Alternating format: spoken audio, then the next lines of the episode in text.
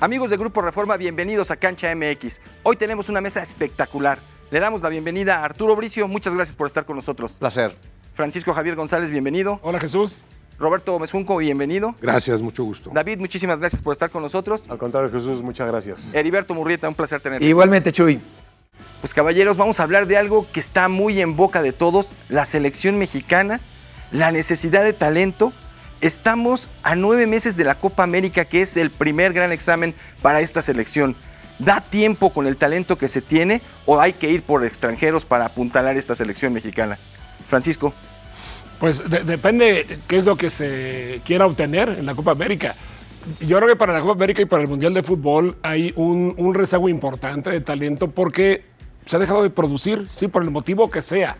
Cada club tendrá sus, este, sus motivos, la liga tendrá los suyos, pero creo que estamos ante una de las generaciones más flojas de, las últimas décadas en el fútbol mexicano. No hay jugadores por los que pagues boleto para ir a verlos, tres o cuatro mexicanos, extranjeros sí hay varios, y si es para foguear gente, pues este, con lo que tenemos está bien. Si es para buscar resultados, creo que sí hay ciertas posiciones en las que es indispensable tener gente que ayude. Roberto, ¿cómo ves? ¿Es necesario ir por talento extranjero de jugadores que participan en la Liga MX? Para lo que dice Francisco, si, si quieres hacer un mejor papel, lo que pasa es que para mí eso es falsear la representatividad de tu fútbol, es hacerte tonto solo. Por supuesto que con el material de futbolistas formados en México que hay actualmente, el, el margen de, de- de las expectativas es muy reducido. No veo cómo tengan una buena Copa América. Estos mismos futbolistas. Y después, bueno, el caso de los naturalizados, entiendo que se recurra a ellos, no me gusta que se recurra porque sí creo que se falsea esa representatividad, pero después creo que es muy importante distinguir cada caso. Son muy distintos los casos de los naturalizados seleccionables actualmente. No es lo mismo Quiñones, que creo que es el que más eh, derecho tiene, vamos a decir, porque tiene más tiempo jugando acá, porque se formó acá por lo menos profesionalmente, aunque ya llegó a México siendo un gran futbolista. Pero si me dicen que es lo mismo Quiñones que Berterame, que Doria, que Volpi, si, si, si lo animan a, a ponerse a competirle a Jorge Campos, bueno, a mí se me hace que están haciendo tontos solos. Y después, el caso de Ochoa, cada quien. Ochoa. ¿A quién dije? A Jorge Campos. A Jorge Campos, fíjate, a, a Guillermo Ochoa. Ochoa, sí. Eh, y, y después analizar cada, cada caso, porque hay algunos que indudablemente se encariñan mucho con México cuando viene una Copa del Mundo, pero eso, eso sí es una decisión muy personal. Cuando tú legítimamente dices, yo quiero ser mexicano como elección de vida, aquí está mi mujer, aquí están mis hijos, aquí quiero seguir toda mi vida, perfecto, por supuesto, pero ha sucedido en varias ocasiones que ese cariño por el país les entra cuando falta año y medio para una Copa del Mundo. Entonces yo analizaría cada punto distinto, más allá de lo que permita la FIFA. No se trata como la FIFA. La FIFA lo permite, no lo promueve, te lo permite. A nivel Federación Mexicana de Fútbol sí faltan lineamientos, falta quien se atreva a, dictaminar, sí los naturalizados, pero ¿cómo? o si, si de veras la tendencia va a ser sí y sin límites, si de veras en la Copa del Mundo quieren jugar con seis naturalizados, con seis futbolistas no formados en México, te estás haciendo tonto solo y estás saliendo por la puerta falsa en lugar de atacar lo sustancial. Produce mejores futbolistas. David, desde la Federación Mexicana de Fútbol viene la idea de que tenemos que tener una gran representación porque somos locales en 2026. ¿Se necesitan los extranjeros, los naturalizados? Bueno, es evidente que hay una crisis. Yo no sé si todo el mundo ya admitió esa crisis, porque yo veo eh, que todavía faltan más medidas después de lo que fue el gran fracaso del Campeonato Mundial, después de lo que fue aquel, aquel jueves trágico, diría yo, contra Estados Unidos en la semifinal de la Liga de las Naciones de la, de la CONCACAF. El fútbol mexicano ha caído bajo. Francisco me decía algún día, atención, que puede ser que no sea la peor crisis de la historia. Está bien, eh, a lo mejor Francisco vivió y algunos más que están acá, yo no me tocó vivirlo, la crisis No. de Haití, Sí, hubo peores. O la de por 78. supuesto. la del Y la- y la de 78. Honduras. No, por supuesto no lo es. No, no, no, no Bueno, lo es. Está bien. No, Pero si no lo es, vamos en camino a. Estamos haciendo las cosas muy, muy bien para alcanzar esa peor crisis en la historia del fútbol mexicano. Sí hay una crisis de acuerdo con los resultados que hemos tenido en los últimos 30 años de mundiales. Ahí hay una crisis muy severa. Para mí sí. Yo, yo la verdad que el fútbol me parece algo que es, eh, con todo respeto, es un juego. Y si no tenemos un centro delantero nacido, formado en México, y lo tenemos jugando en la Liga MX, y es mexicano eh, eh, de acuerdo con la ley, pues yo lo, lo llamo para que juegue fútbol y que me refuerce con mi selección. Yo creo que vivimos una época de urgencia, una época en la que no tenemos un equipo competitivo. Nos atoramos con Australia, nos atoramos con, con Uzbekistán. Em, realmente la selección mexicana viene de ganar la Copa Oro, una Copa Oro muy pobre. Estados Unidos y Canadá no presentaron a sus mejores equipos.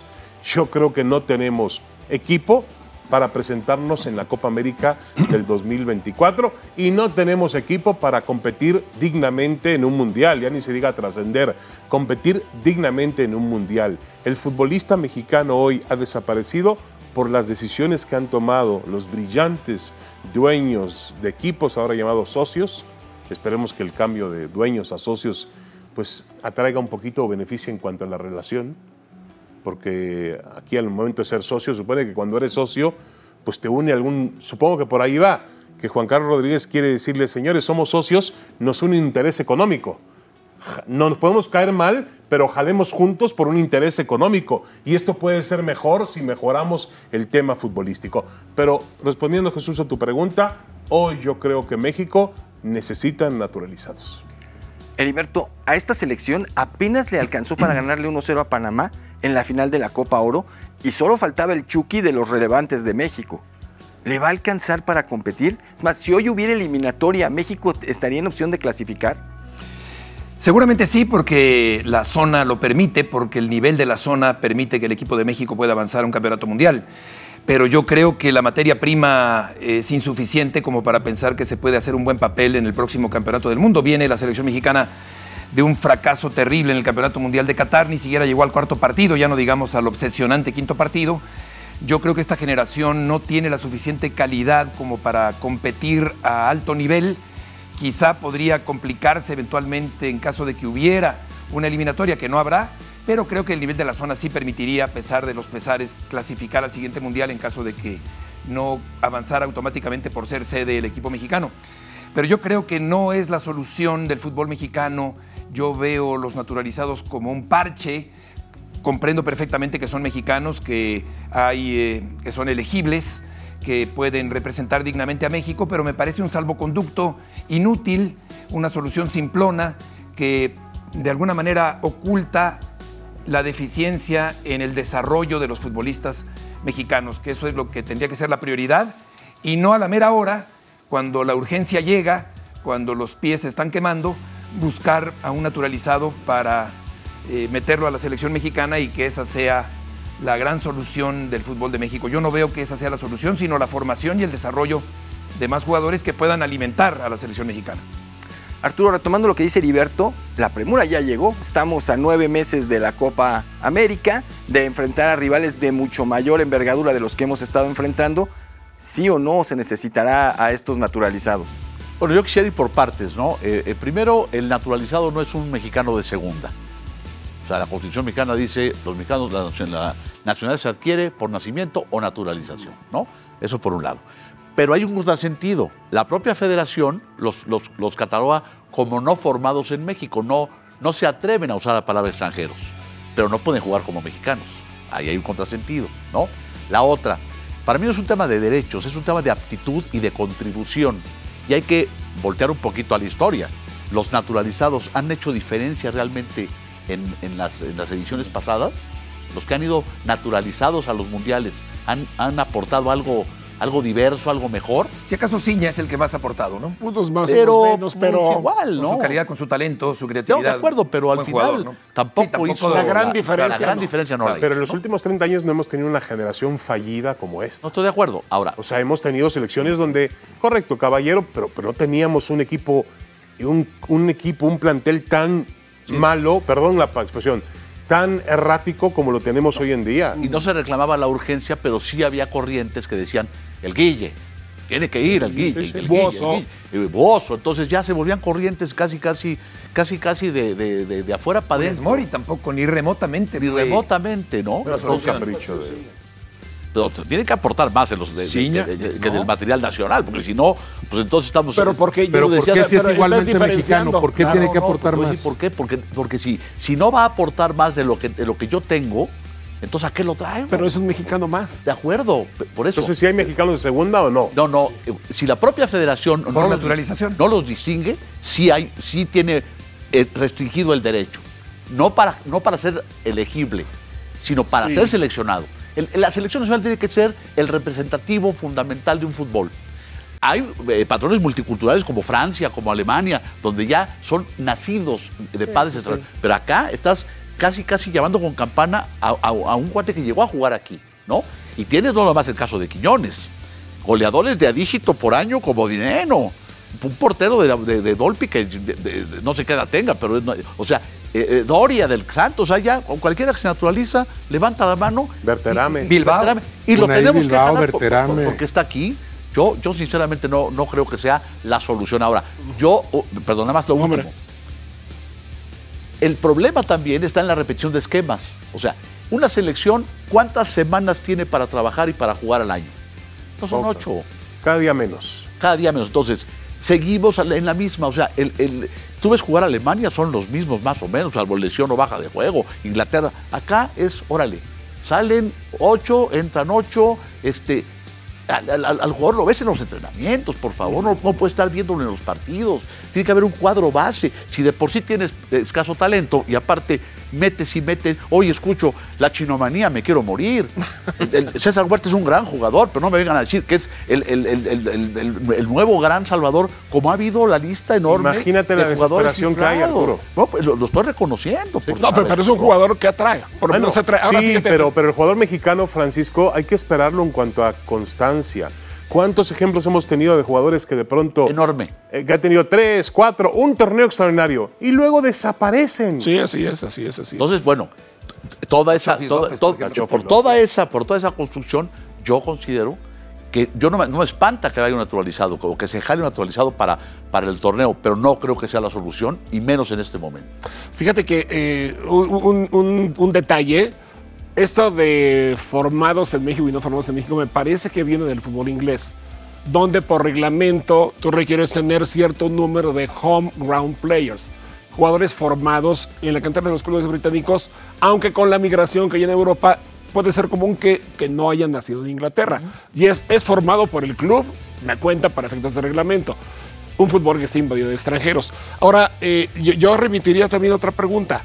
¿Por qué es importante hacer un buen papel en la Copa del Mundo? ¿Sí? Forzado, como bien dice Roberto, con muchos naturalizados o con dos o tres que con esas características te ayudan a tener un mejor desempeño. Porque creo que el fútbol mexicano necesita reconquistar a la afición. Y no hay mejor manera, para mi gusto, de hacerlo que teniendo un mundial en casa, porque ya lo vivimos en el 70, porque ya lo vivimos en el 86, donde, hay un efecto este, Da Vinci, en donde todo mundo habla de fútbol, todo mundo se mete al fútbol, se empiezan a explotar jugadores. Creo que sí se necesita un nuevo parteaguas. Mientras se trabaja abajo, para que en 5, 6, 7 años empecemos a ver el producto de lo que hoy se está planteando. Eh, de repente a mí me parece injusto que todos los planes que vengan de un directivo de federación los califiquemos de malos sin saber de qué se tratan. Creo que se han dado últimamente noticias que a mí me parecen muy interesantes, como por ejemplo reinvertir la utilidad de la Liga MX de los patrocinios Master, que es una buena cantidad de dinero, en seguridad en los estadios, en mejor experiencia para el aficionado, en fuerzas básicas, porque no lo vamos a resolver en dos, en tres años no resolvemos la problemática del fútbol mexicano. Es, es muy añeja. Ver, eh, eh, Se ha dejado correr demasiado tiempo sin tomar decisiones importantes. Ojalá que hoy se tomen y que nos toque ver los resultados de ello, ¿no? No, tan se dio cuenta, es un chavo que debutó los Decía 17 Peláez que lo años. querían retener a fuerza, ¿no? Pero que no. No a fuerza, pero sí sabían que tenía el potencial. Sí, claro. Entonces, lo mandan a Mazatlán a préstamo sin opción de compra para que, para que tenga minutos. Y tuvo buenos minutos Mazatlán, ¿eh? ¿Cómo? Enseñó cosas buenas. Sí, Mazatlán. sí, sí, sí, sí. Mira, este cuate. No lo vieron antes. También hay jugadores que maduran más tarde, ¿no? Este chico Marcel Ruiz tiene condiciones muy buenas, ¿eh? Juega bien el fútbol. Sí, sí, sí, sí. sí. Retomando lo que decías un poquito ahorita del chino, ¿cuántos chinos necesita la selección mexicana? Más allá del talento, porque lo que le empieza a reconocer la gente a un jugador como el chino Huerta es esa entrega. El gol que mete con la selección probablemente no lo hubieran metido los demás delanteros, Porque cuando la veían de frente al defensa, no iban a ir por la bola. Su hambre lo llevó, su perseverancia. ¿Cuántos chinos necesita la selección mexicana? Roberto. No, con 11 hace lo mismo en la Copa América que lo que va a hacer en unos meses. Es un gran futbolista, pero no es, no, es alguien de otro nivel, no, es mejor futbolista que Irving Lozano, ni que Corona, que regresa ahora al fútbol mexicano, no, para nada.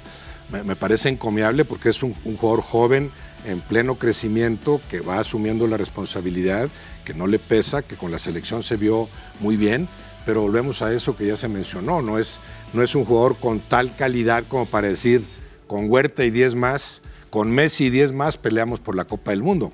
Claro que además el, el fútbol argentino tiene una producción a otro nivel, no es nada más Messi, pero sí requería de un jugador de ese tamaño, no, no, no, no es tanto lo de, lo de Huerta. Pero, Yo- pero- perdón, pero por ejemplo, era un sello del México de los noventas, ese que nos empezó a cautivar, morder en toda la cancha, ese desgaste físico, ese presionar al rival, que eso sí lo hace el chino Huerta, y pareciera que muchos de los ya más este, experimentados, de los jugadores que ya tienen un nombre, no lo hacen. Es que todavía eh, parece como que está en estado puro todavía, ¿no? Le falta mucho por desarrollar. Es muy carismático, participativo, gambetero, profundo, tiene habilidad. Es un jugador muy completo, pero desde luego que tampoco marca una gran diferencia.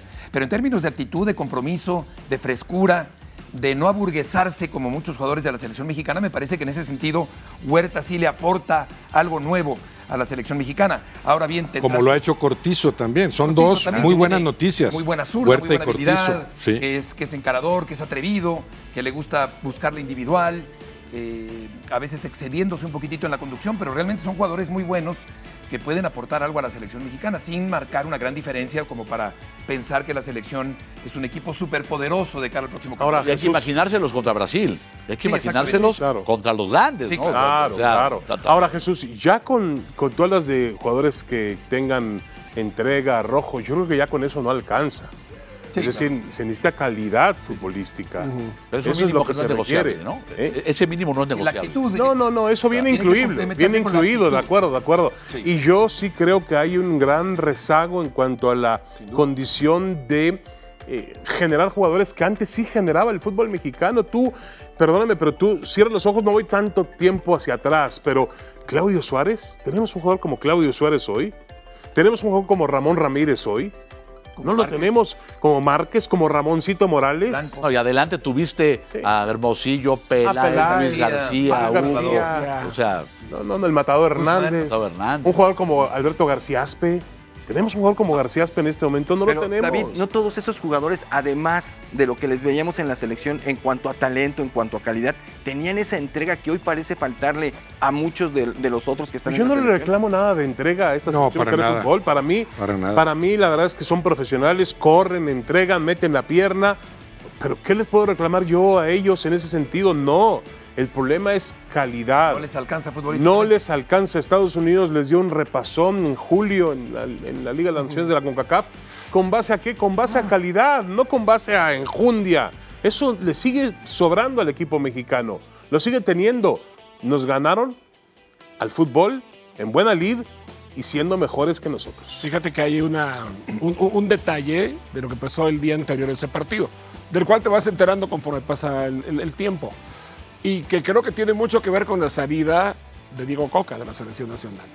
El día anterior al partido contra Estados Unidos, la selección entrenó por espacio de dos horas y media, con un calor de más de 40 grados centígrados. Se acabó el agua que llevaban para todo el equipo, se acabó el agua, se acabó el hielo. Los jugadores no podían ni con su alma. Y de repente decimos, es que para eso les pagan. Sí, sí, pero hay cargas de trabajo y hay momentos de hacer un trabajo intenso. A mí lo que me dice gente de dentro de la selección mexicana, y no a nivel directivo, es nos agotaron el día anterior y Estados Unidos volaba. Además de que tiene muchas características. estaban lejos, Estados además. de- Unidos de- de- entrenaban lejos del lugar de entraban lejos del lugar, nos hicieron ¿quién dos horas y media. Pues ya lo quitaron. Bueno, Bueno, no, ¿quién lo puso? Sabemos quién lo Bueno, puso. pero- Pero, me refiero, hay, No, ciertas pero este, cuestiones. todo fue un proceso malogrado aquel. Sí, por También. Desde los partidos en final. Mazatlán, con una selección diferente a la otra, no tenía un cuadro base. La criatura Sí. nació chueca. No, no, no. Exacto, claro. exacto. Ahora fíjate, eh, hablabas hace rato, Arturo, de cuántas veces podrá entrenar Jimmy Lozano o cualquier técnico de aquí a la Copa del Mundo con el equipo. concentraciones de dos o tres días. Sacando la cuenta, de aquí al Mundial, entre 12 y 13 veces. No más. Si no tienes grandes jugadores, por lo menos debes tener el mejor equipo posible. Y ese se da mecanizando, en los entrenamientos, jugando de memoria. Tampoco va a dar tiempo de eso. No abaratando la camiseta, lo que ya dijo Arturo también. Si de aquí, si esas, en esas 12 ocasiones no trabajas más que con 23 futbolistas, porque no hay más de 23 No hay. de verdadero nivel de selección, que se pueden ir eh, eh, traslapando, este ya no, y este, y este anda bien, lo de Huerta y Cortizo en ese sentido es una gran noticia para el, para el fútbol mexicano, para la selección, pero sí son menos, entonces trabaja, aprovecha al máximo ese trabajo trabajando con menos. Claro. Encuentra tu alineación idónea.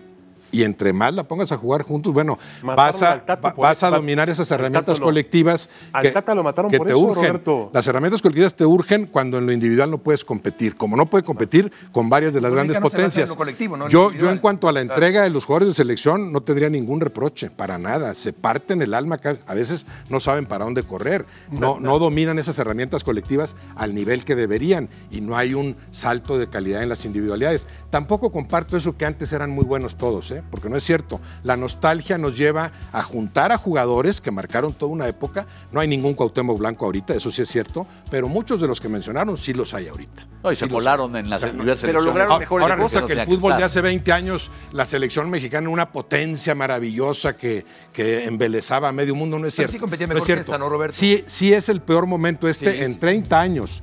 No en la historia, otra vez exageramos. Ahora, nada que ver con lo de Argentina. nos está olvidando Nada también. que ver con, el- con, con eliminaciones para Copas del Mundo. Nada que ver con una selección mexicana, con aquella tristemente frase de los ratones verdes. Porque, porque había elementos también para que alguien se ensañara el gran Seide a ese, a ese nivel. O sea, era una selección mexicana que no competía, era una selección mexicana que no estaba ubicada en el escaparate mundial como lo está ahorita. Que hubo un ascenso sostenido, hay una irrupción de la selección mexicana en el 93, por eso si hablamos de 30 años, el 93 marca un antes y un después, un poco después de Menotti, lo que hace Mejía Barón en Copa América. Y desde ahí yo sí veía un avance sostenido, aunque nos quedemos con el simplismo de que cuatro partidos y ya no, hay que distinguir lo que se hizo en cada Copa del Mundo. El 98 fue buena, la del 14 fue muy buena, eh, me- mejor que las, que las siguientes, y en ese sentido sí ahora hay un ah, por lo menos un alto en el camino, pero provocado por la falta de producción de futbolistas. ¿Cómo, cómo pides que haya más futbolistas de mayor calidad si les va cerrando los espacios? A mí por eso lo de los naturalizados, que entiendo la urgencia y coincido con Francisco, la necesidad de aprovechar que vas a ser local en esa Copa del Mundo. Ya, ni modo, tengo que hacer un buen papel porque eso me puede llevar a otras cosas. Primero el reconocimiento del mundo con respecto al fútbol mexicano para que mis futbolistas se coticen mejor, para crear ese círculo virtuoso. Me parece bien, me parece bien. El problema es que conociendo a los dirigentes, si eso funciona, pues ya, ¿para qué queremos trabajar con jugadores mexicanos? Ya funcionó, natural- natura- jugamos con siete naturalizados y el equipo mexicano llegó al sexto partido, que todos te falta mucho para las distancias finales, porque siendo 48 solución vas a llegar al quinto partido tranquilamente. Sí. Entonces, ese es el problema, que, que los dirigentes son tradicionalmente comodinos. Ya, con esto ya la hice. Como han sido comodinos para no formar a futbolistas, que los forman muy bien en el grupo Orlegui y en el grupo Pachuca, y un tiempo las Chivas y a veces los Pumas, pero los demás no, porque es más fácil, tráete un extranjero, a veces me llevo lana también en el, en el trayecto, pues ¿para, ¿para qué? ¿Para qué voy a trabajar con futbolistas mexicanos? pa- para sembrar y que coseche alguien más. No, yo de inmediato lo que quiero es un futbolista de fuera. Entonces, recurrir a esa puerta falsa provocaría que menos se trabajara en lo sustancial en el fútbol. Pero sabes que Roberto es un estado de emergencia. Es un estado de emergencia, lo dijo bien Francisco. Necesitamos una selección competitiva para el 2026. El Mundial es en casa. También hay otro tema que tú tienes que ver y no puedes desechar. El fútbol mexicano siempre piensa en dineros. Es un negocio de televisión, es un negocio de patrocinadores. Ah, piensen del dinero, el fútbol, el fútbol mexicano no sabía. Pero en la Los NFL no. dirigentes- Sí, ¿Hay sí. alguno que no? A los dirigentes les De verdad. interesa el dinero. Te lo estoy dando en exclusiva eso. Y creo que se acrecienta más todavía cuando el mundial y el negocio es en casa, ¿no? Obviamente tendrá, como dice Francisco, ahí va a haber un fenómeno de ver los partidos, de seguir a la selección mexicana, las ventas, todo lo que ello significa, mucho más de lo que fue aquel impacto del 86 porque los tiempos han cambiado en mercadotecnia. El en- negocio es otro. En comunicación ha cambiado nivel. todo el negocio. Entonces, si hay una urgencia en este momento, es una época extraordinaria. No tenemos futbolistas, Oye, David, pero pues ¿no, entonces naturalicemos jugadores. ¿no resulta aberrante y absurdo y ridículo que con la infraestructura del fútbol mexicano, con el dinero que hay en el fútbol mexicano, no se pueda formar un equipo lo suficientemente competitivo que impidiera tener que pensar en traerse al producto terminado de Quiñones o como se llame para reforzar a la selección mexicana? Estoy de acuerdo contigo, Heriberto, pero díselos a los dueños de clubes. Los dueños de clubes, ¿qué decidieron? Aumentar el número de extranjeros en la cancha, jugar sin acento y sin descenso, tener multipropiedad. Todo para, eso, para ellos es un mundo normal, lo dijo ayer Juan Carlos Rodríguez. Eh, Lo más, lo más difícil aquí es, es realmente eh, establecer el orden y que además respeten las leyes, porque son personajes que están acostumbrados, ah, esa ley no me conviene, esa regla, ni siquiera son leyes, son reglamentos. Ese reglamento no me conviene, me lo paso por el arco del triunfo, lo cambio y lo adapto a mi conveniencia personal. O te pido el favor, oye, pásame esta, ¿no? Mira esta. No ¿Sabes me qué también es ahora. Javier? Que los directamente afectados, como puede ser Chucky Lozano o Vega por el lado izquierdo, no digan, no respinguen, no brinquen, no digan, esta boca es mía. No. Eh, bienvenido el naturalizado, peleemos por el puesto, pero me pertenece y lo voy a defender a muerte. No, la actitud es pasiva, es permisiva, de una aceptación total. o sea, no hay personalidad tampoco. Pues yo creo que Robert, yo no estoy no, acuerdo- no hay de sobra. yo no No les corresponde a ellos de tomar esas decisiones. Eso tiene que ser no, más arriba. no digo la decisión, Roberto, ellos la sí postura. se verían mal ellos criticando a un, a un compañero, colega, futbolista naturalizado que viene. No, no les no- queda- no digo que critiquen su arribo, y ya. sino que saquen el pecho y se encasten ante la posibilidad de que alguien que no nació como ellos en el país, sino que se formó aquí y llega tardíamente como un parche a la selección mexicana, les quite el puesto con la mano en la cintura. Que no hay un poco más de carácter, de temperamento para decir, oye, bienvenido Quiñones, claro que es naturalizado, claro que es mexicano como nosotros, pero voy a defender este puesto que me pertenece. A mí me gustaría escuchar eso de Chucky Lozano o de Vega o de los que juegan por ese costado. Fíjate que hay un montón de, de ideas. Pues, no, adelante, Arturo. No, no, por favor. Un, un montón de ideas que se cruzan, ¿no? Con, con la plática, que es, es- es muy abundante, pero ah, es, es- es también fácil de nuestra parte, entendiendo que es obligación de decir cómo en un país de tantos millones de habitantes no hay más talento. Sí, pero ¿quién lo forma? ¿Quién le paga a ese que lo forma? ¿De dónde saca el dinero para pagarle a ese que lo forma? ¿De dónde traes al que forma para que estudie en lugares decentes, razonables, donde sea un experto para formar chavos? ¿Cuánto va a ganar? Es decir, los problemas es como la educación en México.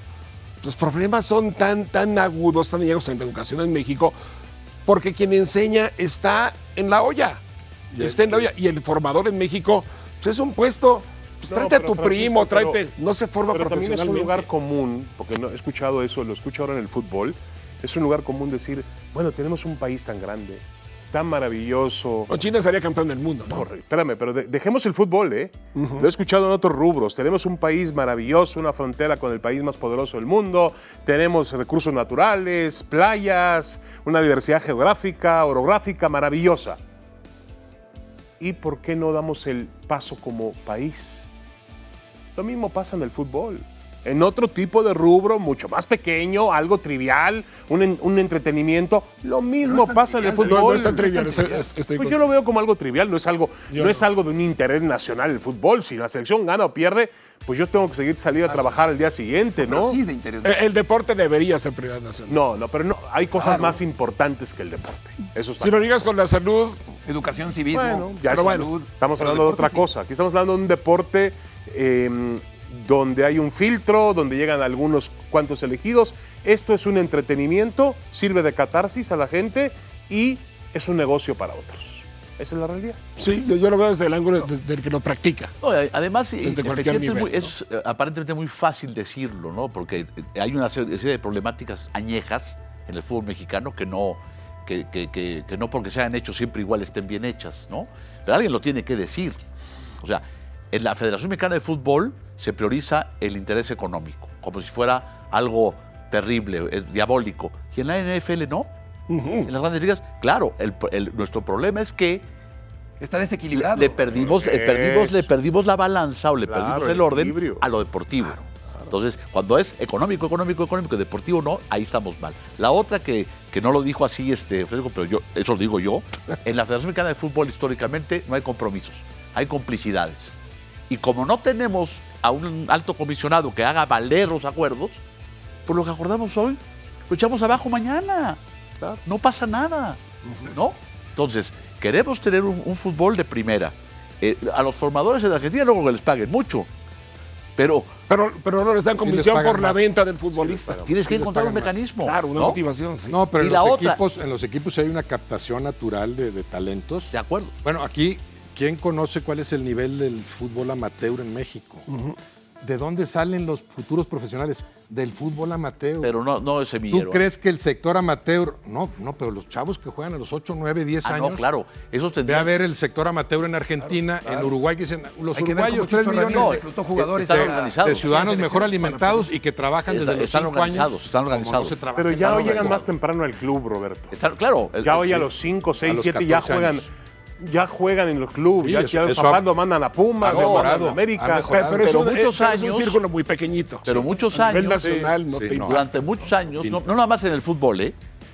la Olimpiada Infantil y Juvenil, to- todos esos esfuerzos colectivos y nacionales eran, ah, no, después de los 16, porque el niño debe de jugar, Sí, no debe de competir. Sí. Me hierve el buche. Pues, ¿cómo? Tienes que enseñarlo a competir desde chiquito. Ahora, no lo vas a meter a la mazmorra si perdió. Pero tiene que, que sentir lo que es ganar y lo que es perder. se divierta, Saber que hay uno mejor que tú. ¿No? ¿Y cómo le hago para ganarle mañana? Eh, Digo, eso, eso pasa, ¿no? Entonces, vamos con toda esa bola de taras este, jalando el camión y lo queremos resolver en seis meses. ¿Pero No, cuántos tengo años tienen que pasar entonces? Si desde 1943 este fútbol es profesional, estamos en 2023, ¿cuántos años más tienen que pasar para que podamos contar con bases más sólidas para no complicarse la vida tanto? Yo creo, Beto, que más que cuántos años es cuántas cosas tienen que suceder. No, mira, por ejemplo, en, en este asunto, Jesús, de, de las posturas. Con este asunto de selección mexicana, de que se va Di- Diego Coca entre Jimmy Lozano, pues no- no- de los jugadores no había cuál irle en declaraciones. ¿Quién tenía una postura de algo? Es decir, me gusta, no me gusta, está bien, está. ¡Eh! La fiesta de Cruz Azul de repente se puede amplificar de más, lo que tú quieras. Esa es la postura ante una derrota. Es la postura ante un cambio de técnico de selección nacional. Es la postura ante la vida. Es la postura ante la afición. Bueno, e- e- ese tipo de jugador, yo no me siento representado por ese tipo de jugador. Indolencia. Porque no hay postura de nada. Y no solo en México, no en España, todo lo que pasó con la femenil. Pues las posturas fueron ahí muy tibiecillas. Hugo Sánchez de a la tenía a qué. su manera. Pero yo le decía, Sí. por eso le decía yo a Roberto que en otras generaciones hemos descubierto otro tipo de jugadores. Yo creo que con más personalidad. Perdónenme, Sí, la sí, selección, claro la selección del 98 que tenía a Peláez, que tenía a Cuauhtémoc, que tenía a, a Ordiales, que tenía a Campos, Suárez, tenía otro tipo de personalidad, jugadores comprometidos. Hoy, como dice Francisco, ¿quién se compromete? ¿Quién se compromete? Ya no digamos en el campo de juego, donde se nota que no se comprometen, pero tampoco se comprometen afuera, tampoco se comprometen. Guillermo Ochoa, una de las grandes figuras del fútbol mexicano, portero histórico, yo le aplaudo porque dejó su zona de confort, y eso es fundamental, dicen que ha ido a equipos pequeños, él, él podía haberse quedado en el América y ser millonario y jugar en México toda su carrera sin ningún problema. El tipo tomó riesgos, maravilloso, lo aplauden. Te puede gustar su estilo o sus condiciones, no sale mucho, bueno, es, es otro problema. Es un gran portero. Tampoco lo vi como el líder que yo esperaba que fuese. No, no, no, no lo vi No lo es. tomando la batuta. No lo Pero es. fue el líder. Pero, David- Estás hablando de uno de los mejores porteros en la historia. Digo, la discusión creo que está entre Guillermo Ochoa y Jorge Campos. Si no le reconocemos al que ha sido el mejor en la historia en lo que hace, pues entonces también estamos mal en algo ahí. ¿Qué, qué, lidera- qué- qué mayor liderazgo de Ochoa eh, quieres o, o se busca en la selección que el que ha ejercido con sus actuaciones? Que el decir juego Copas del Mundo y en la Copa del Mundo juego mejor que en los demás partidos. En los partidos cruciales respondo como ningún portero ¿Te refieres mexicano en la historia. ¿Qué, qué liderazgo queremos? al- que grita, al que dice, a mí parece que es un liderazgo maravilloso. El de, hay el- diferentes el tipos de liderazgo, El de ¿no? Ochoa, como lo fue el de Guardado. El Claro. Es un Mira, líder. Rafa Márquez. Comparar con otras, otros tiempos, otras épocas, De, de Rafa te lo dice. juntamos a los líderes de antes como si todos juntos, eh, como si todos ellos hubieran eh, coincidido en su mejor momento y hubieran hecho valer ese liderazgo con sus declaraciones. El mayor líder que ha tenido la selección mexicana en su historia es Cuauhtémoc Blanco. Y, y no me interesa escuchándolo hablar Cuauhtémoc, ¿eh? ni de gobernador en Morelos. No, claro. No me digas que te va a convencer. ¿Liderazgo de cuál? Agarra la pelota y La haces lo que haces. Ese es el líder al que yo sigo. Al que juega así. Como jugó Cuauhtémoc, mejor que nadie en la historia Claro, de la selección mexicana. tener Pues ideas sí. conectadas, ¿no? Sí, entonces La lengua. yo que a veces también nos equivocamos con el diagnóstico, somos injustos porque está el nivel educativo que decía Francisco inmerso en, en toda la problemática. La cultura deportiva no es la misma en México que en las grandes ligas en Europa. El futbolista mexicano no tiene esa preparación ni esa capacidad para saber en dónde está, para saber lo que debe ser más allá de la cancha. Sí. Sí me decepcionaron ahí, por cierto, los españoles con este asunto de, de Jennifer Hermoso. Me pareció que desperdiciaba una tremenda oportunidad de mostrar otro nivel, otro nivel intelectual y de cultura deportiva y, y- y de entender bien en dónde están parados más allá de la cancha, lo que deben representar fuera de la cancha como grandes figuras. Que sí ellas- me decepcionaron, que pero en general, válido, en general es otra cultura deportiva, la del argentino, Sí. el uruguayo, el europeo, el brasileño, a la del No, mexicano. tú no ves en el Manchester que pidan tres partidos llegan un asado, güey. De acuerdo. No se da, Yes, o sea, tampoco. no, no- no puede pasar, o sea, aquí, Roberto, pero como hacen lo que estás diciendo. ¿dónde está el liderazgo de estos jugadores mexicanos? Porque es algo de lo que se habla, que a esta selección le faltan líderes. Digo, más allá de Memo Ochoa, ¿dónde están los demás líderes? Bueno, más allá, pues, Edson Álvarez. Ese es un líder, Edson Álvarez es un líder con lo que hace. Yo no sé internamente cómo se manejen. Eh, eh, que- que- creo que sí le falta. Es que lo percibimos este, desde afuera. Exacto, no conocemos sí. internamente Sí, quién es- comanda el grupo o quién lo lidera. Pero hablamos de liderazgo Pero o hablamos de no calidad. gran- Porque si hablamos de juntas. todo junto, si hablamos, a ver, si hablamos de entonces si van juntos, si Roberto tiene razón lo que dice, a ti te interesa que Cuauhtémoc Blanco tome la pelota y te decida un ¿Es el mayor líder que ha tenido la selección o no? Sí, no tenemos hoy un Cuauhtémoc Blanco. No, claro No, que no hay. No lo tenemos. Claro que no, No sí, lo pero- tenemos. Pero no me digan, no tenemos estos 20, que no es cierto eso. Cuauhtémoc Blanco no, estás hablando del mejor futbolista en la historia de la selección mexicana. No hay, no hay quien le compita a Cuauhtémoc Blanco, Yo creo estamos que sí hay de varios, acuerdo. Roberto, de otras épocas infinitamente superiores en términos de calidad, liderazgo y personalidad que los actuales. A los actuales. Ah, sí, acuerdo. algunos, claro. Pero, pero dime quién jugaba como Irving Lozano, Irving Lozano en plenitud. ¿Quién? Eh, eh, había, la selección mexicana claro. tenía mejor lateral derecho que Kevin Álvarez. Díganme quién. Yo, yo creo que me tendría que ir a Nacho Flores para hablar Pero, de mi Roberto, época. una- pero, Roberto, lateral una izquierdo, es que este era mucho mejor Gallardo, que el lateral izquierdo en la selección mexicana era mucho mejor que Gallardo. Pues Ramón no es cierto. Era más Ramón Ramírez que ni era- no era lateral, Bueno, un gran pero mediocampista que habilitaron lo ponían de como lateral. Ahora, Roberto, pero yo no entiendo No, entonces. tú- exageramos ahí con la nostalgia, eh, porque ahora para, para, para hundir a estos hay que enaltecer a los anteriores. ¿En dónde están los logros de los anteriores? Sí tuvo un mérito tremendo a partir del 93 el instalar a la selección mexicana en el escaparate, primero sudamericano y luego en Copas del Mundo, un mérito tremendo. Esas cinco, ¿cuántas fueron seguidas? Desde de 94, Son seis. 30 años. 94, Siete. 98, 2, 6, 10, Casi 30 14, años. 7, Siete. hasta el 18. Un mérito tremendo porque creo que nadie más lo logró. No sé si Pero, en- Brasil. pero en dos estuvimos eliminados Brasil. minutos, ¿eh?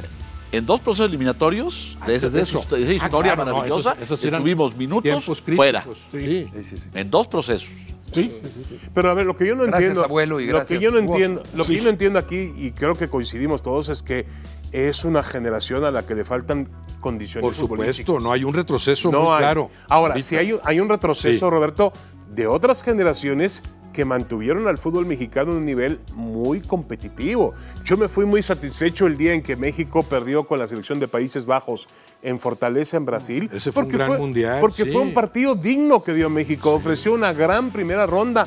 No, nada que reclamarle. La selección de la Volpe antes del Campeonato Mundial del 2006, en aquella Copa Confederaciones. El equipo de La Puente, el equipo de La Puente en Montpellier 98. tuvo, tuvo tomado en un puño a la selección alemana. Tuvo, y, y a selección. así, bueno, así no hay ningún tipo de reclamo. Esta selección no compite igual. No compite así. ¿Y, y podrá cambiar o no? Eh, y, y tal vez la pregunta más grande es la generación de fútbol, que es lo que no encontramos. Falta ese generador, ese hombre que tome la batuta de la media cancha y empiece a abrir el juego. ¿Lo vamos a tener? ¿Ve- ¿Ven a alguien que pudiera tomar ese rol? Puede surgir. Mira, yo, yo, yo recuerdo, hablando de las peores crisis, crisis del fútbol mexicano, Sí, Es que ya no se juega aparte con un 10 así tan clavado, ¿no? ya no, correcto. Pero quisiéramos ser un Diego Valdés en la selección mexicana, por ejemplo, ¿no? Ese en el está 86. extraordinario. ¿De, de dónde viene la selección para el Mundial del 86? De haber sido último lugar en Argentina 78 y no haber participado en España 82. Y se hace un trabajo intensivo que hoy no se puede hacer, ¿sí? Pero no dabas un clavo por la selección nacional con los fracasos que venía arrastrando. Cierto. Y sin embargo, se hizo un equipo muy digno, Un se exportaron futbolistas, Con- Sí, un sí, equipo. sí, sí. Un equipo. Bora, Bora me parece que por algún motivo que no alcanzo a entender, es minimizado en nuestra historia del fútbol mexicano. Es rechazado, lo vemos chiquitito. Cuando ido a cinco mundiales con diferentes países, cuando aquí creo que dejó una buena Sevilla, que después los cachirules echaron a perder. Porque no se aprovechó ese potencial. Bueno, pero era 90, Bora, pero tú has contado parte de la historia. Era Bora y atrás de Bora tenía una gran estructura que era la Universidad de México. Y un señor No, pero llamado- para selecciones, Un señor claro. llamado Aguilar Álvarez, que en Un- paz descanse, Un valedor. que movía toda la selección mexicana. Es más, Televisa se encargaba del dinero y Pumas se encargaba de la parte Pero futbolística. o- otra época también, otro Sí. nivel de competencia con, con las otras selecciones. Bora tuvo a sus jugadores el tiempo que nadie más va a volver a tenerlo. Un año juntos, completo. Siente la diferencia. Se hizo un- un equipo de Ya no se fútbol. puede, ya es impensable eso en el fútbol de México No, y de no, no, todo ya, el mundo, ya, ya. ¿verdad?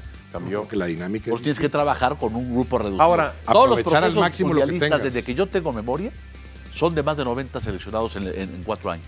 No somos Brasil, pero, pero, no somos pero Argentina, Arturo, Dios pero ni mío. siquiera Brasil No hay lo hace. 30, no hay 30. No ni lo siquiera hace. Brasil lo hace, Doctor, pudiendo aún hacerlo. teniéndolos, ¿eh? no lo Pero hace. es la O es que no desesperación. sigues es la desesperación de buscar un equipo que finalmente te saque adelante de los problemas o de la incapacidad para poder competir. Pero lo está haciendo perfectamente mal. Bueno, los hace. No a Tata Martino. equipo. Tata Martino no tuvo una, una selección base.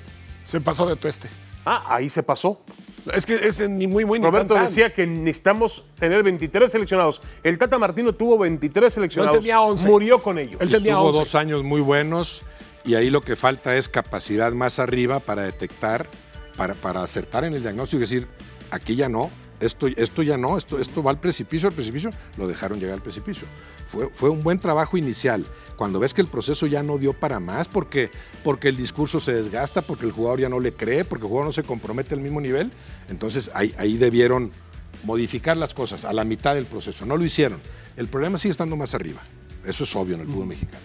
Los que deciden lo fundamental, lo sustancial, siguen equivocándose en las decisiones, siguen viendo el... Está bien el beneficio económico, pero sin entender que, que si a veces sacrificas el beneficio económico del corto plazo y le siembras, el beneficio económico a mediano y largo plazo Claro, va a ser mucho mejor. Oye, vamos a prescindir de los partidos. Es que el contrato de Zoom ya hay que ir a jugar allá partidos que no sirven para nada. Prescinde de ellos. Deja de recibir lana. Pero en un mundial llegas a una semifinal. Después me dices cuánta lana te va a regresar. Por poner un ejemplo muy simple, ¿no? Sembrarle. Lo, lo que sabe hacer el que forma futbolistas. Pregúntenle a, a- a Chucho Martínez, y pregúntenle a Irara Gorri si es negocio el fútbol. No, pues es un negociazo. Que no me digan que no es un negociazo si sabes formar futbolistas. Claro, a veces en aras de, sacrificar otras cosas. No importa que estos tres torneos no pelee por el título, porque me puedo dar ese lujo con el Santos Laguna, con el Atlas y, y- y- Con y con, Pachuca, y con el Pachuca. Pachuca. Con el León ya no tanto, pero me puedo dar esos lujos. Lujo que no te puedes dar con el América, que no debes darte con las Chivas, que no puedes darte ahorita con los equipos regiomontanos. ¿no? Pero bueno, el caso es que le saben a la formación de futbolistas, le saben al negocio del fútbol. ¿Cuánto ganaron quienes formaron a Irving Lozano, a Héctor Herrera?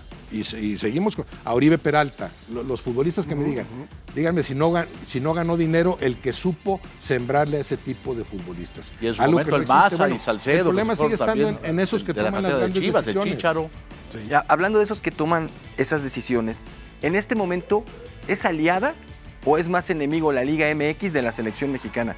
Porque si partimos de que es un promedio de seis jugadores mexicanos como titulares en cada equipo, le van a dar al Jimmy Lozano un universo de 130 jugadores para que escoja los 23 que van al Mundial. Es decir, uno de cada cinco mexicanos tendría que ir a la selección. No, porque le van a dar los naturalizados ya también, claro, ese, ese es el problema. La sí. liga es enemiga, entre comillas, porque no facilita la producción de jugadores abastecedores de la selección mexicana. Pero Hay otro, otro tipo de temas ahí también. No, pe- pe- pero déjame, Sí, sí. antes de que lo cambies, Sí. David, porque voy con lo que decía Jesús. Perdón. Yo, yo creo que no es que la liga sea enemiga de la selección nacional. ¿quién paga los sueldos? ¿Quién forma jugadores? ¿Quién contrata gente de fuerzas Los básicas? clubes. Los clubes. Los clubes es, es la célula madre de todo lo demás. Las selecciones nacionales en México y en el mundo hacen el usufructo de esos jugadores a cambio de darles premios, ni siquiera un sueldo. Sí, ¿no? Entonces resulta que el que paga el pato lo podemos poner ahora como enemigo porque no, no da más todavía de lo que ya da. Nada más la- las fuentes de, de empleo que generan los clubes de cualquier división de, de fútbol profesional del mundo no se compara con lo que producen las selecciones nacionales. Mira, que la FIFA se pavoneaba ahora por las cantidades que dieron este, por el uso de jugadores durante la Copa del Mundo. No es ni el 40%, comprobado estadísticamente, de lo que los clubes invirtieron en esos jugadores, de los cuales tuvieron que prescindir muchas veces durante los cuatro años para ir a eliminatorias, amistosos, a fechas FIFA, al Mundial. Les da migajas la FIFA. Y con alto riesgo Pues de- no, yo de- creo de- que es al revés, claro. Las selecciones nacionales le chupan la sangre a las ligas. Ahora, el problema aquí, Javier, y tienes toda la razón del mundo, los clubes, como pasa también en el deporte olímpico, las federaciones son fundamentales porque es la que capta el tirador con arco, la que capta el corredor de 400 metros, llegan a la federación y de ahí van a ser un deportista de alto rendimiento. Eh, el problema con los clubes es que no todos trabajan, lo decía Roberto, no todos trabajan bien, no todos trabajan bien y el reglamento que hay en la Liga MX no favorece para que se trabaje todavía mejor. Es decir, tendrías que encontrar una manera en la cual se viera obligado ese club a desarrollar jugadores mexicanos. Tienes que tener un reglamento para evitar esos casos de que yo saqué a Kevin Álvarez, excelente lateral. ¿Por qué se lo tengo que vender al América? Porque es un mercado libre. Ah, De acuerdo, pero hay que establecer un límite de contrataciones entre equipos mexicanos, porque luego llega Rayados y dice, ah, yo pago 14, 16 millones de dólares por Pizarro. Y en Europa dicen, ¿cómo que paga? ¿Quién es Pizarro? Son ¿Cómo mercados distintos. ¿Cómo voy a pagar de- de- deja 16 millones de dólares por Pizarro? Tienen que reglamentar el mercado entre ellos. Me está llegando Trabajando como socios. Un mensaje Socios. para ti, David. En este momento, la televisión de Arabia Saudita te quiere para comentar la liga. Los partidos de Cristiano Ronaldo. Te, te ofrece 10 veces más de lo que ganas aquí. Y te da todas las comodidades. En dólares. ¿Qué les digo? Que tu empresa dijera, no, no, no, no, tú, es- tú eres de mi Francisco, mercado y no te espérame, doy espérame, libertad Francisco, de... pero estás mal porque Laboral. los clubes son socios, están trabajando por el destino de una misma liga, mientras trabajan cada Pero quien por su con interés que personal. ejercen una profesión. No, pero, pero tienes que entender, primero, un No, jugador mexicano con todo respeto no vale 18 millones de dólares. ¿Quién? Un jugador mexicano no ¿Sabes vale qué- esa qué- cantidad. ¿Sabes qué vale un contrato? Lo que vale? paguen por él. No, pero escúchame. Claro que sí. Escúchame, si hubiera cinco como Pizarro, obviamente no costaría 18 millones de dólares. Mayor es una ley de oferta y de demanda. Por supuesto. Al existir menos mexicanos, son más caros y más, Y de obviamente más pretendidos. En este. Momentos, Entonces se en trabaja momento. mal. En este mercado. Es el gran reto de Juan Carlos Rodríguez, unificar los criterios de los socios, decirle, dejen de pelearse por sus intereses personales y trabajemos por el beneficio del fútbol Oye, mexicano. sin embargo, David, que, eh, eh, eh, tiene también una lectura interesante el hecho de que el Guadalajara, con puros mexicanos, estuvo a 35 minutos de ser campeón del fútbol mexicano hace tres meses. Sí. Contra los Tigres, que tenían ocho extranjeros en ese partido de la final de vuelta. O el otro día, América-Guadalajara, gana el América 4 a 0 al Guadalajara, con ocho mexicanos y ocho extranjeros, porque Jardiné hizo cinco cambios. 16 jugadores, ¿correcto? Y los cuatro goles del América fueron anotados por futbolistas que defienden camisetas de otros países, incluyendo a Cendejas, que metió el cuarto gol, si no mal recuerdo, Sí, pero sí, fue sí. es jugador de la selección de Estados Unidos. Entonces, Sí, sí, sí. eh, yo no sé hasta qué punto, como por ejemplo cuando recientemente se dice es que con puros mexicanos no se puede competir. Pero sabes que Beto, Yo creo que sí se puede Chivas competir. tiene un buen torneo competir. estadístico, ¿eh? Y nueve malos. Es su primer buen torneo de Y 10. fue un accidente. ¿Para qué nos hacemos tantos? Fue un accidente. Yo creo que no se llama accidente, ver, pero Expulsan al jugador del América, al español Fidalgo. El América había sido mejor equipo. pero que fue tercer lugar general Chivas. ¿eh? No, está bien, modos. hizo un gran torneo, pero lo te lo decía Roberto en Fútbol Picante y tiene razón. Es más normal lo de Chivas de este torneo que lo de Chivas del torneo anterior. Pero fue extraordinario. Pero pero fue Pero un no solo fue la 10, final. sí. fue magnífico. Fue todo sí. el torneo del Guadalajara, Sí, el, sí, el sí. anterior, Eh, correcto. ¿Y cómo lo lograste? Con un, con un buen gran entrenador, equipo más que con grandes jugadores. Trabajando Sí, sí, todos sí, los sí. días con Claro. los mismos, jugando bien, todos igual, claro, el Hasta que creo, Roberto, que se cansaron los jugadores. Sí, claro. De la disciplina, Claro. de que este, el técnico esté encima Cultura de ellos. deportiva, claro, ya, ya Paunovic dice, no, este ya, ya me hartó, ya me hartó con su exigencia, nos convenció seis meses, ahorita ya no, claro que tiene que ver con... ¿Cómo que no deportivo. tarde? Si voy a llegar A diferencia tarde. del, del- del- el futbolista de élite, bueno, Messi agarra la pelota y en cada balón dice, tengo que demostrar que soy muy bueno. Cada balón que recibe.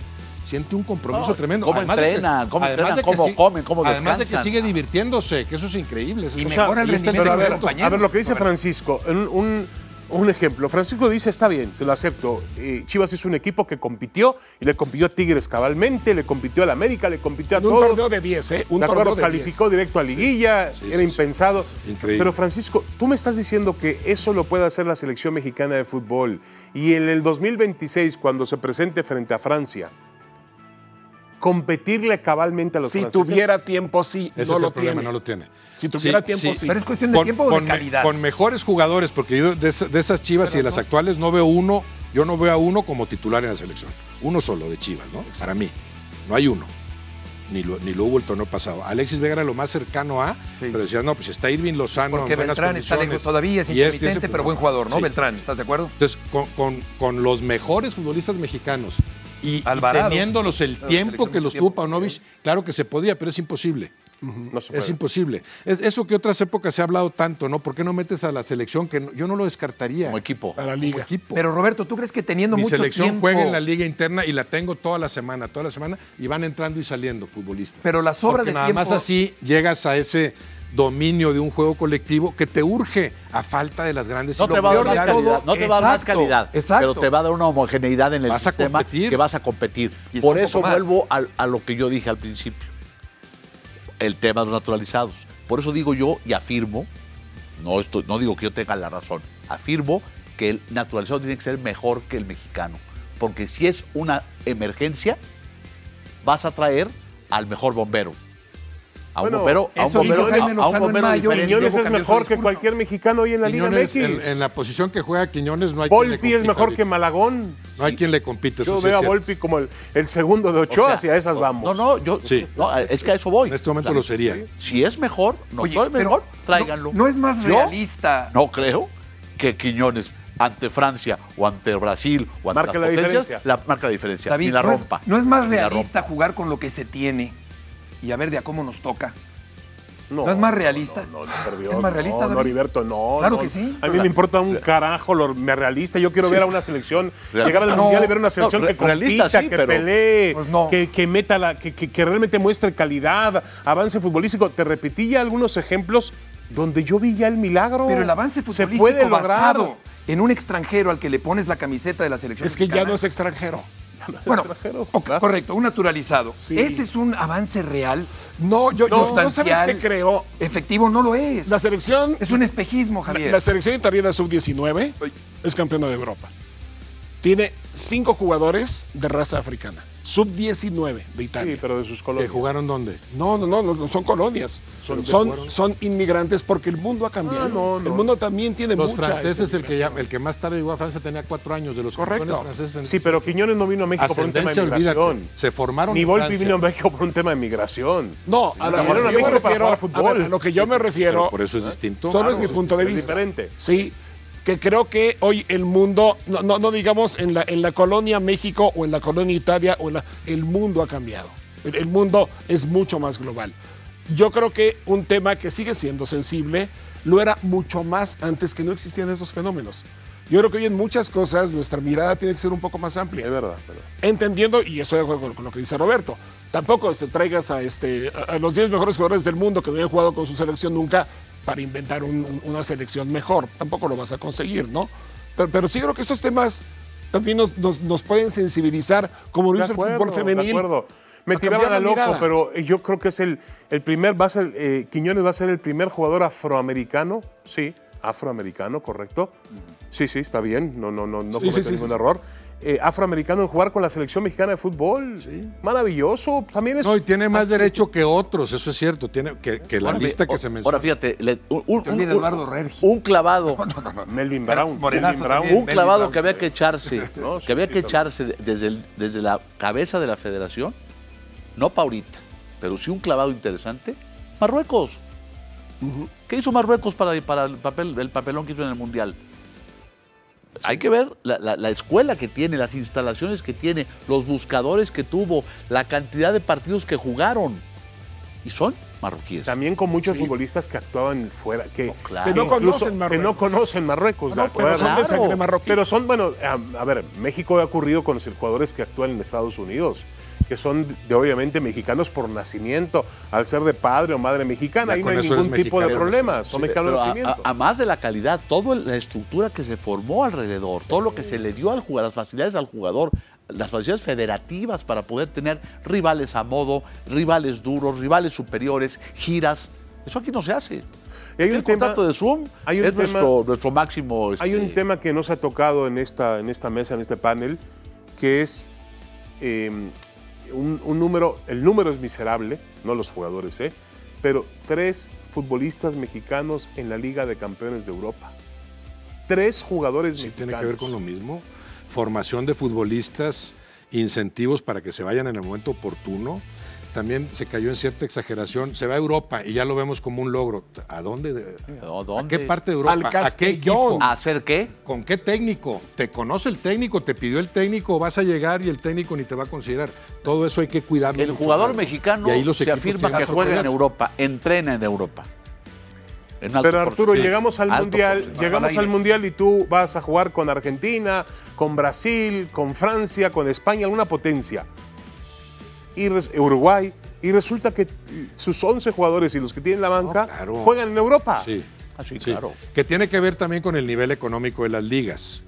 La liga mexicana paga muy bien. Es fuerte. sí. El argentino que todavía no tiene con qué para probar en Europa se viene a México, porque aquí gana cinco veces más que lo que gana en Argentina. ¿no? Tiene que ver con eso también, eso de la oferta y la demanda. Pero es muy atractivo ver- el. Pero, eh, entonces, al- ¿por qué vas a obligar a un, a un futbolista mexicano promisorio a irse, como se han ido muchos, sacrificando en lo económico? No, pues que vayan a. A ¿No? ver, Roberto. No, no, no, claro porque que no se dan otras. claro. Ningún No, argentino se va de Argentina sacrificando en lo económico. Ningún uruguayo, ningún brasileño. Pero- pero yo van quiero a jugar- ligas más pero yo quiero estar en el mejor Aquí nivel posible de mi juego. Pero nada más sucede con el fútbol mexicano y ese es un impedimento. Y en su momento lo hizo Hugo, ¿verdad? Sacrificar Bueno. y tal vez lo han hecho otros. Y sí, después ahí sí le siembras y después. Culpa también de lo los recuperas, directivos. Lo recuperas con creces. Y de los promotores. pero, de los promotores, pero, pero- no es lo idóneo en cualquier liga. Tienes que establecer las se bases para el proceso de maduración de un para jugador. mí en este representa caso un incentivo irme. Vete a Europa, vete a Europa. también. Ahora, pon un límite salarial y, a- y provoca hambre en el futbolista mexicano. Yo me quiero ir de Tigres Sí. porque me van a pagar mucho mejor, quizá no en el Feyenoord, pero cuando dé el salto al Chelsea, voy a ganar lo que nunca he ganado en mi vida. Pero Eso- ¿por qué? Po- Pongámonos en zapato del futbolista. ¿Por qué? ¿Por qué me voy de mi casa si en ella estoy bien? Porque quiero verte en la selección y ser un- que, que sea, me hagas ganar. Sí, ¿no? No, a ver, a ver, cada quien tiene sus propios. pero algo- no, no, no, no, pero escúchame algo. A ver, ilusiones. cualquier profesional quiere trabajar en el mejor lugar posible. Claro. Si yo estoy en una ¿Qué- televisora con todo respeto mejor lugar posible? de Tuxtla Gutiérrez y me llaman para trabajar en ESPN, bueno, pues voy a trabajar ahí. Depende de tu circunstancia. Aunque Tuxtla Gutiérrez me pague el triple, aunque Tuxtla Gutiérrez David, me- pe- permíteme yo en el cañón del sumidero, que es precioso. Permíteme algo. Yo quiero trabajar en el mejor lugar donde Pero fíjate ejerzo mi que profesión. No lo le que gusta para el triple es en el Tuxtla mejor. ni 10 veces más en Arabia, ¿eh? No, no, bien, no les he contestado, estoy insistiendo. Bueno, pero tú fíjate, de cada quien, y, y esto puede ser, y es muy obvio, cada quien tiene una circunstancia. El de Tuxtla igual tiene que cuidar a su abuela que está enferma, no la puede traer. Es una circunstancia. Lo que es mejor para ti no es mejor para el de A ver. Francisco, te voy a comparar una cosa. Héctor Herrera, jugando en el Atlético de Madrid, podía mantenerse todavía un año más en un nivel importante. Era suplentísimo. Y de ¿eh? pronto le ofrecen irse al Houston Dynamo Sí. por una cantidad de 6 millones de dólares al año, vete a saber, más o menos, para ¿Qué es asegurar. mejor? A ver, ¿qué hizo Sergio Ramos? Lo acaba de hacer recientemente. Irse al Sevilla. Claro, tenía oferta de Arabia y iba a ganar tres o cuatro veces más. Y dijo, yo quiero retirarme en el mejor nivel posible. Para Me él quiero eso retirar era del lo Sevilla". mejor. Ah, bueno. Para está eso eres lo mejor. Pero el Para ti a lo futbolista- mejor eres lo de eh, hablamos de personalidad. El futbolista mexicano le falta personalidad para sufrir hambre, sufrir frío, joderse en las ligas europeas, pelear por un puesto. Todos saben aquí que el fútbol europeo, todo es diferente. Hablamos ustedes de, hablando de Chivas ahora de la disciplina, la alimentación. En Europa todo es diferente. Claro que sí. No, es otro nivel de Es profesionalismo. otro Bueno, nivel de- Pero en Europa así como un todo no. Yo pienso en las, en las cinco grandes ligas. Exacto. Y con Francia abajo de las otras cuatro, ¿verdad?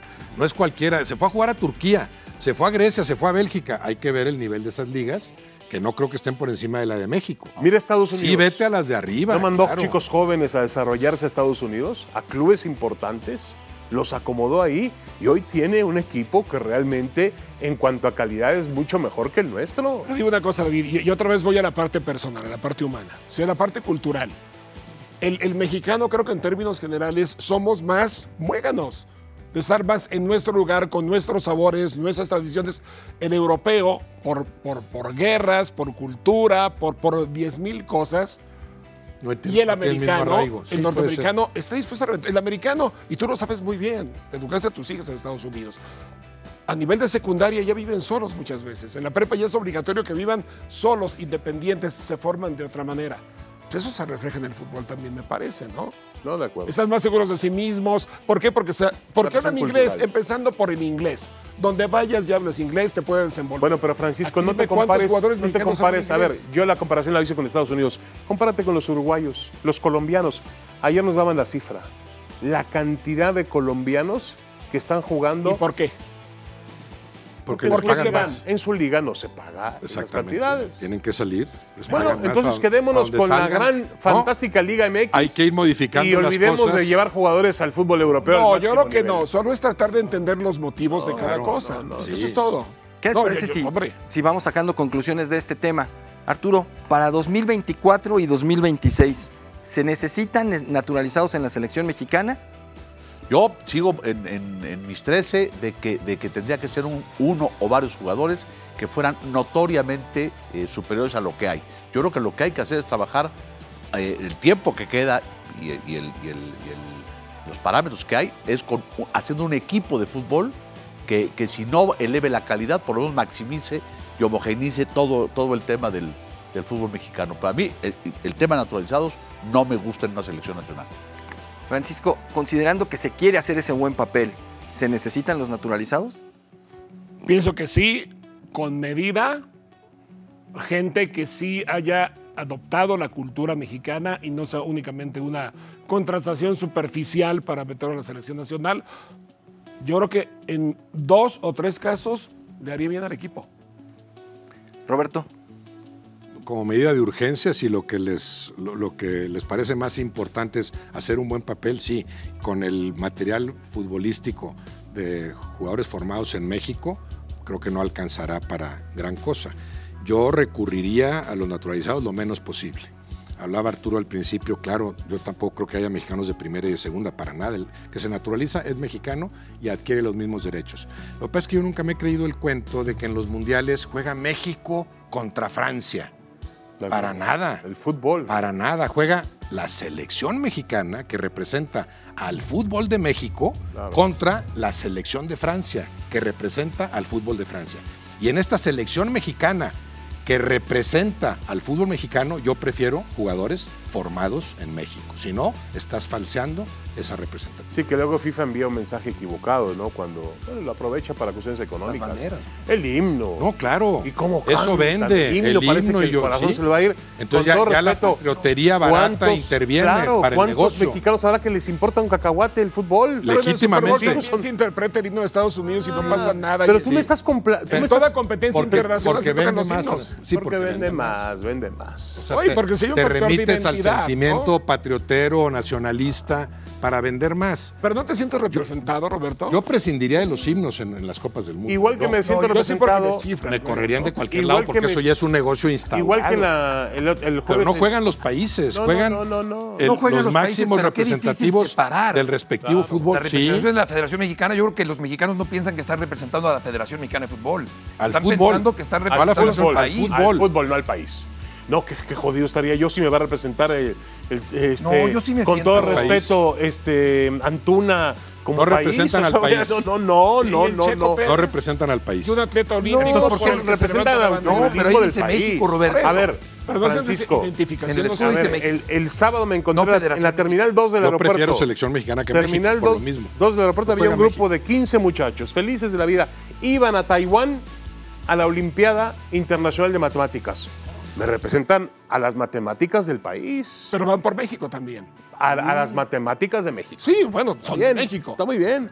Yo no soy ucraniano. Sí, si no me- pero no, no eres me menos mexicano, no eres peor No, claro mexicano no. si no te interesa No, no, cómo no, le va a ir una pero no te selección da gusto que en una un Copa del Mundo. No me interesa. triunfe. Ah, no, pero ya el gusto, ya el gusto es otra cosa, Francisco. No, y es inspiración y es No, posibilidad. no, no, está bien. Identidad. Yo creo. Pero no lo confundan porque muchas veces No, yo no lo confundo. la cuestión, no es patriotismo. la claro cuestión de no. mercadotecnia nos lleva al hecho, no, hoy juega México, O sea, es más y hoy nos jugamos la vida. Si es No, mexicano, si eso pelea el no, Canelo. Es un partido de fútbol. Claro. O sea, es un partido de El fútbol. boxeador representa a Yo México, me acuerdo muy bien, estando pues, también en Azteca, cuando iba a jugar el México. México, Estados Unidos, todavía haciendo unos reportajes antes de entrar al partido, comparando la crisis migratoria, lo que sufren los mexicanos en Estados Unidos. Son dos historias completamente diferentes. Ese es un partido de fútbol. Pero- no tiene que ver nada Pero con el tiene muchas sufrimiento. ramificaciones el fútbol.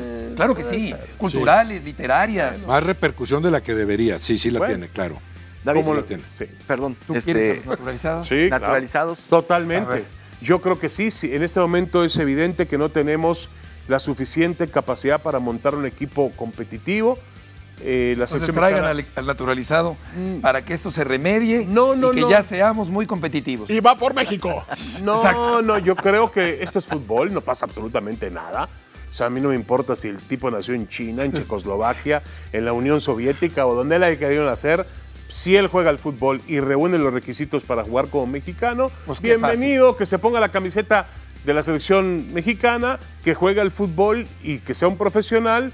Y yo no tengo ningún tipo de problema, al contrario, me voy a, voy a decir qué maravilloso país es México, porque lo es, ¿eh? Lo es. Es un país que admite extranjeros, que durante muchísimos años permitió la migración. Mis abuelos, mis abuelos fueron Nos parte. pasamos. No lo sé. Sí. Mis abuelos, mis abuelos eh, llegaron a este país hace muchísimos años huyendo de una guerra y este país los acogió, les abrió las puertas, les dio la posibilidad de trabajar, de estudiar, de progresar, de procrear una familia. Lo mismo veo yo en este caso con el fútbol. El fútbol que abra los brazos y diga, bienvenidos, no pasa nada. Heriberto, No, yo ni como medida de urgencia, yo estoy con Arturo, ni como medida de urgencia. Yo prefiero que se juegue con lo que se tiene, porque va a ser más real la evaluación del fútbol mexicano Sí. que cuando se tiene naturalizados. Este es mi verdadero producto, ¿verdad? Y con este compito, sí. Oigan, Que no tiene nada que ver, por cierto, Jesús, con esta eh, simpleza ridícula de mucha gente, que lo ha vivido Roberto recientemente, racistas, no, no, en lo absoluto, xenófobos, en lo absoluto. Yo tengo amigos queridísimos españoles, argentinos, venezolanos, ecuatorianos, no tiene nada que ver con eso, brasileños, el Negro Santos. No, y, pienso, eh, de- esto que de- mencionaban de- del... De, juergas flamencas. eh, esto que mencionaban del, del desbalance, que está bien que lo económico pesa en el fútbol, es, parte es el negocio, pero ese desbalance, ¿verdad?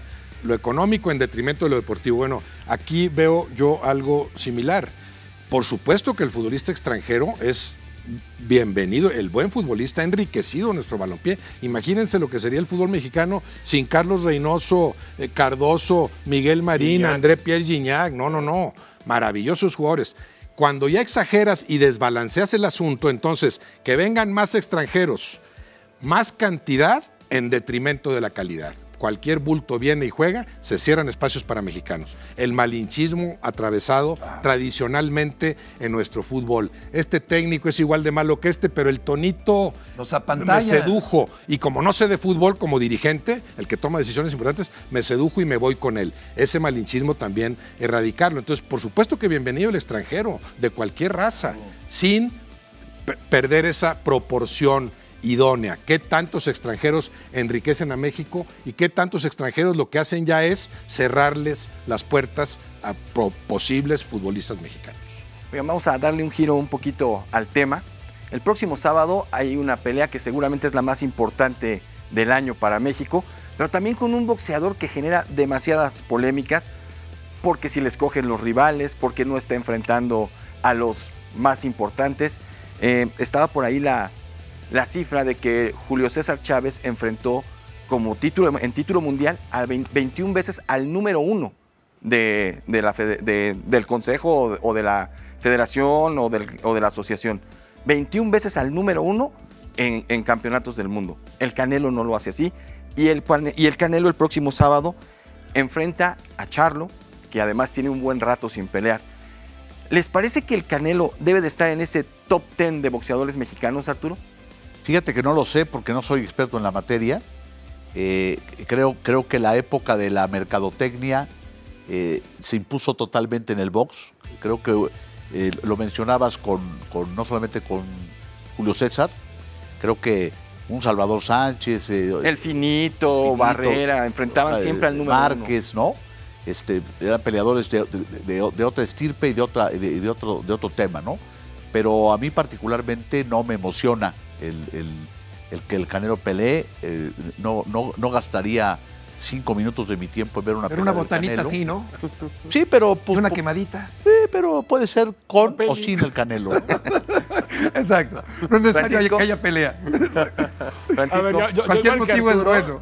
yo- Suficiente. Igual que Arturo, yo, yo me asomo a las, a las grandes peleas de, de boxeo y, y entiendo lo que tú dices. Esa es una de las grandes peleas del año para México, ¿sí? Porque hay un representante mexicano, etcétera, etcétera. Eh, en el top 10, yo me imaginaría que sí entra, por lo menos de acuerdo a mis escasos conocimientos boxísticos sí, y los peleadores que, que- que yo vi actuar, no más allá de la estadística. Este, tengo dos impresiones, sabiendo que el pasado siempre se dulcifica un poco, ¿no? Porque nos remonta a épocas Olivares. perdidas, etcétera, sí. Y el presente y el futuro siempre tienen un poco de tono más siniestro porque hay incertidumbre. Eh, yo te diría, oye, pues el Púas, pues, Julio César, por supuesto. este, Ratón Macías. Sánchez, el ratón Mantequilla Macías, Nápoles. Azteca. Mantequilla Nápoles. Mantequilla que era naturalizado. Era Era mexicano. cubano. Pero nos sentíamos mexicanos. Gran peleador. Gran peleador, gran Reforzando tus argumentos, era Gran naturalizado. peleador. Correcto. Yo, yo creo que sí está en el top 10, pero otros me despertaban mucho más que Canelo. Zárate. El Caña Zárate. Roberto. Ahora, Bueno, Arturo dijo que no es experto en el Canto. tema, yo mucho menos. Mucho menos y tampoco lo sigo. Esos boxeadores, Mantequilla de Nápoles me encantaba en, en la José época que yo, Nápoles. que yo más o menos veía box. Lo veo muy poco. Ramos. Lo veo muy poco. Eh, de- de- del Canelo lo que percibo es que eh, a veces para criticarlo hay que compararlo en la- con la historia. ¿Qué lugar ocupa en la historia? Bueno, pero si, si se reconociera que es el mejor peleador mexicano ahorita, bueno, para mí eso ya tiene un valor tremendo, ¿no? Puse el ejemplo de Guillermo Ochoa. Guillermo Ochoa es el mejor portero. No, pero mira que no sabe salir. ¿O viste lo que hizo el otro día Ter Stegen o, o, este, Courtois? Ah, pues ya, ti- ya tienes que compararlo, con- pero, pero no le reconoces en sí el que sea el mejor para cualquier cosa en un país entero, que, levante la mano el que se siente el mejor de lo que hace en el país entero. Entonces yo eso se lo reconozco al Canelo sin conocer tanto de boxeo. Sí me da la impresión de que, de que a base de trabajo, con base en el trabajo, ha sido cada vez mejor boxeador y eso tiene un mérito incuestionable. ¿Qué tanto le, le arreglen o no, o le, o le acomoden las peleas? Eso lo sabe mucho mejor David. Heriberto. yo tampoco soy experto, David conoce más, desde luego, pero a mí me Pero encanta. todos se sacaron la responsabilidad de Me decir algo, ¿eh? Estamos Es lo que toda digas, la sí. caballería. A mí me encanta el box desde que mi padre me llevaba a la arena Coliseo con ese olor a anilina y a concentración humana en eh, la calle de Perú 77. No ha sido últimamente, ahora huele a otras cosas peores, ¿eh? Ya me imagino. Ya imaginas. Eh, prefiero no ir. Pero qué, qué bonitos recuerdos y qué maravilloso deporte, el boxeo. Eh, pero la estadística que da Jesús es revelador, reve- reveladora, es extraordinariamente fuerte porque si el Canelo no enfrenta a los número uno de la división correspondiente y Chávez lo hizo 21 veces, pues eso habla de una supremacía de Chávez extraordinaria, ¿no? Pero yo creo que el Canelo sí es un peleador muy importante en la actualidad. Me gusta que no frivoliza su carrera o que no la frivolizó Sí. en un principio, Sí. cuando se le ofrecían muchas telenovelas y Sí. comerciales. He tenido la oportunidad de platicar con él. Tú lo conoces mejor, David. Eh, Habla mejor que el promedio de los boxeadores sí, que yo haya sí escuchado en mi vida. buen ¿no? boxeador. Eso me gusta y también. un producto mercadotécnico también que complementa su capacidad deportiva, que también tiene mucho atractivo, me imagino, en esta época. Pero lo pones en el top 10. Sí. David. Sí, indudablemente. Para mí está en el top 10. Ya eh, podríamos a- ir un poquito más a fondo, el top 5 o el top 3. Hay un tema aquí fundamental. A diferencia de otros deportes, México es una potencia mundial en boxeo. Hemos tenido figuras de gran nivel que cotizan entre los mejores del mundo. Julio César Chávez ha estado para, para ESPN en una lista que hizo de los mejores boxeadores de todos los tiempos. Ha estado entre los 50 mejores, lo cual ya es una, se habla de que hay una, una, una patente, es decir, yo no sé si México tenga un futbolista entre los 25, 30, 40 o 50, no sé si Hugo esté entre los 50 mejores de la historia. Según la FIFA, no. Correcto. Clasificó. Correcto. Yo lo que creo es que él es un, primero es un muchacho disciplinado, increíble, la disciplina que tiene. Es un boxeador raro y ya, y hablo de raro, hablando fuera del ring, porque es un boxeador que viste con Dolce Gabbana y que es su patrocinador y que sale a jugar golf. Y nuestra historia romántica hablaba de que el Pozo Olivares salía a una cantina a tomar pulque, o que Chávez salía a drogarse, a alcoholizarse, y ese era el ídolo que tenía el boxeo mexicano. Estoy de acuerdo con Francisco que hay como una, una faceta romántica que no tiene el Canelo. No es su culpa. Es un chico disciplinado, trabajador, como dice Roberto, noche con noche se ha hecho mejor boxeador, pero para mí tiene un tema que otros boxeadores mexicanos no han tenido. Escoge, él decide contra quién pelear. Y además él decide cuánto pagarles. Ha hecho una cantidad impresionante de dinero. Y eso hay que reconocerlo también. Es decir, La máquina. una Va- va a máquina se ha la- puesto al nivel. Esta pelea rompe la marca de 500 millones de dólares ganados. Se ha puesto al nivel de Messi, de Cristiano, El Canelo. al Canelo, al nivel, de- al nivel de LeBron James, al nivel de, de Tom, de, mm, Tom Brady, se ha puesto al nivel de los grandes atletas del mundo. Eso hay que reconocérselo indudablemente. A mí, boxísticamente hablando, no me convence. Yo creo que Chávez era un boxeador maravilloso, tenía otro tipo de condiciones, tenía un gran balance entre ataque y defensa, caminaba el ring, metía un gancho al hígado precioso. Él no tiene esas cualidades. Es un tipo fuerte, poderoso, enjundioso, ha aprendido a mover la cintura, pero no tiene las grandes cualidades que tenía Julio César Chávez. Tampoco las que tenía el Mantequilla Nápoles, que Roberto lo acaba de admirar. Mi padre me decía, el Mantequilla es el mejor boxeador que he visto en la historia.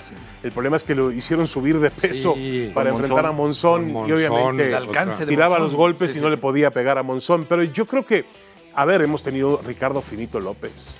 El Finito era un boxeador. La última obra que entregó aquel Cuyo Hernández, aquel manager. eh, Eric Morales inventaba golpes. Carlos El Caña Zárate. Salvador Sánchez. eh, bueno, Rubén Olivares. Rubén Olivares era un boxeador maravilloso. Eh, hemos tenido grandes figuras. Para mí el Canelo Lupe está en- Pintor. Lupe Pintor. Vicente Saldívar, no sé. Saldívar, que me Saldívar, el Toluco López. Dos ¿no? cosas muy rápidas. El- esos 50 que dices tú, eh, está- encabezados por Mohamed Ali, ¿cae claro, usted? claro. Se le reconoce como el número Sí. uno. A Muhammad Ali es el número uno. Y luego Sugar Ray- Ray, Leonard. Sugar Ray Robinson. Sugar Ray Leonard. Ok, bueno. ¿Quién más? Y a nivel México, cuando dices los cinco primeros, Chávez. Julio César claramente y después, Yo- ¿ya no sería tan fácil dos, tres, cuatro y cinco? Sí. ¿O- No, yo, ¿Quién- yo lo a tengo muy claro. pondrían? Yo tengo Olivares eh, Chávez 1, Rubén Olivares 2, Mantequilla Nápoles 3, Ricardo Finito 4, el Ricardo López, que fue Sí. un gran boxeador, un peso pequeño, pero un boxeador impecable, ¿no? Eh, y yo, a mí me gusta Eric Morales, me gusta Marco Antonio Barrera. Sal Sánchez, Ey, El ratón. Sal Sánchez no, no. no. Añejo, ¿ah? Ey, Salvador Ratón Sánchez. Macías. claro. Juan Manuel Márquez. Márquez. Juan, Juan Manuel Manuel Márquez, Márquez, claro, por que supuesto. fue un boxeador también enjundioso, que tuvo grandes peleas con Manny Pacquiao. A ver, Roberto, para mí no entra entre los cinco primeros, pero de que está en el lugar 6, 7, 8, 9 Que te- y 10, sí está. Porque no se trata, yo he sido un crítico del Canelo, pero tampoco puedo ignorar y, sería muy injusto que yo me, me ofuscara para decir, no, no, no, no, no entre los 10 primeros. Es un gran boxeador. Hoy es el mejor boxeador que tiene México y está peleando en cada pelea, pelea por ser el mejor libra por libra del mundo, que es algo muy diferente a lo de ser campeón de su división.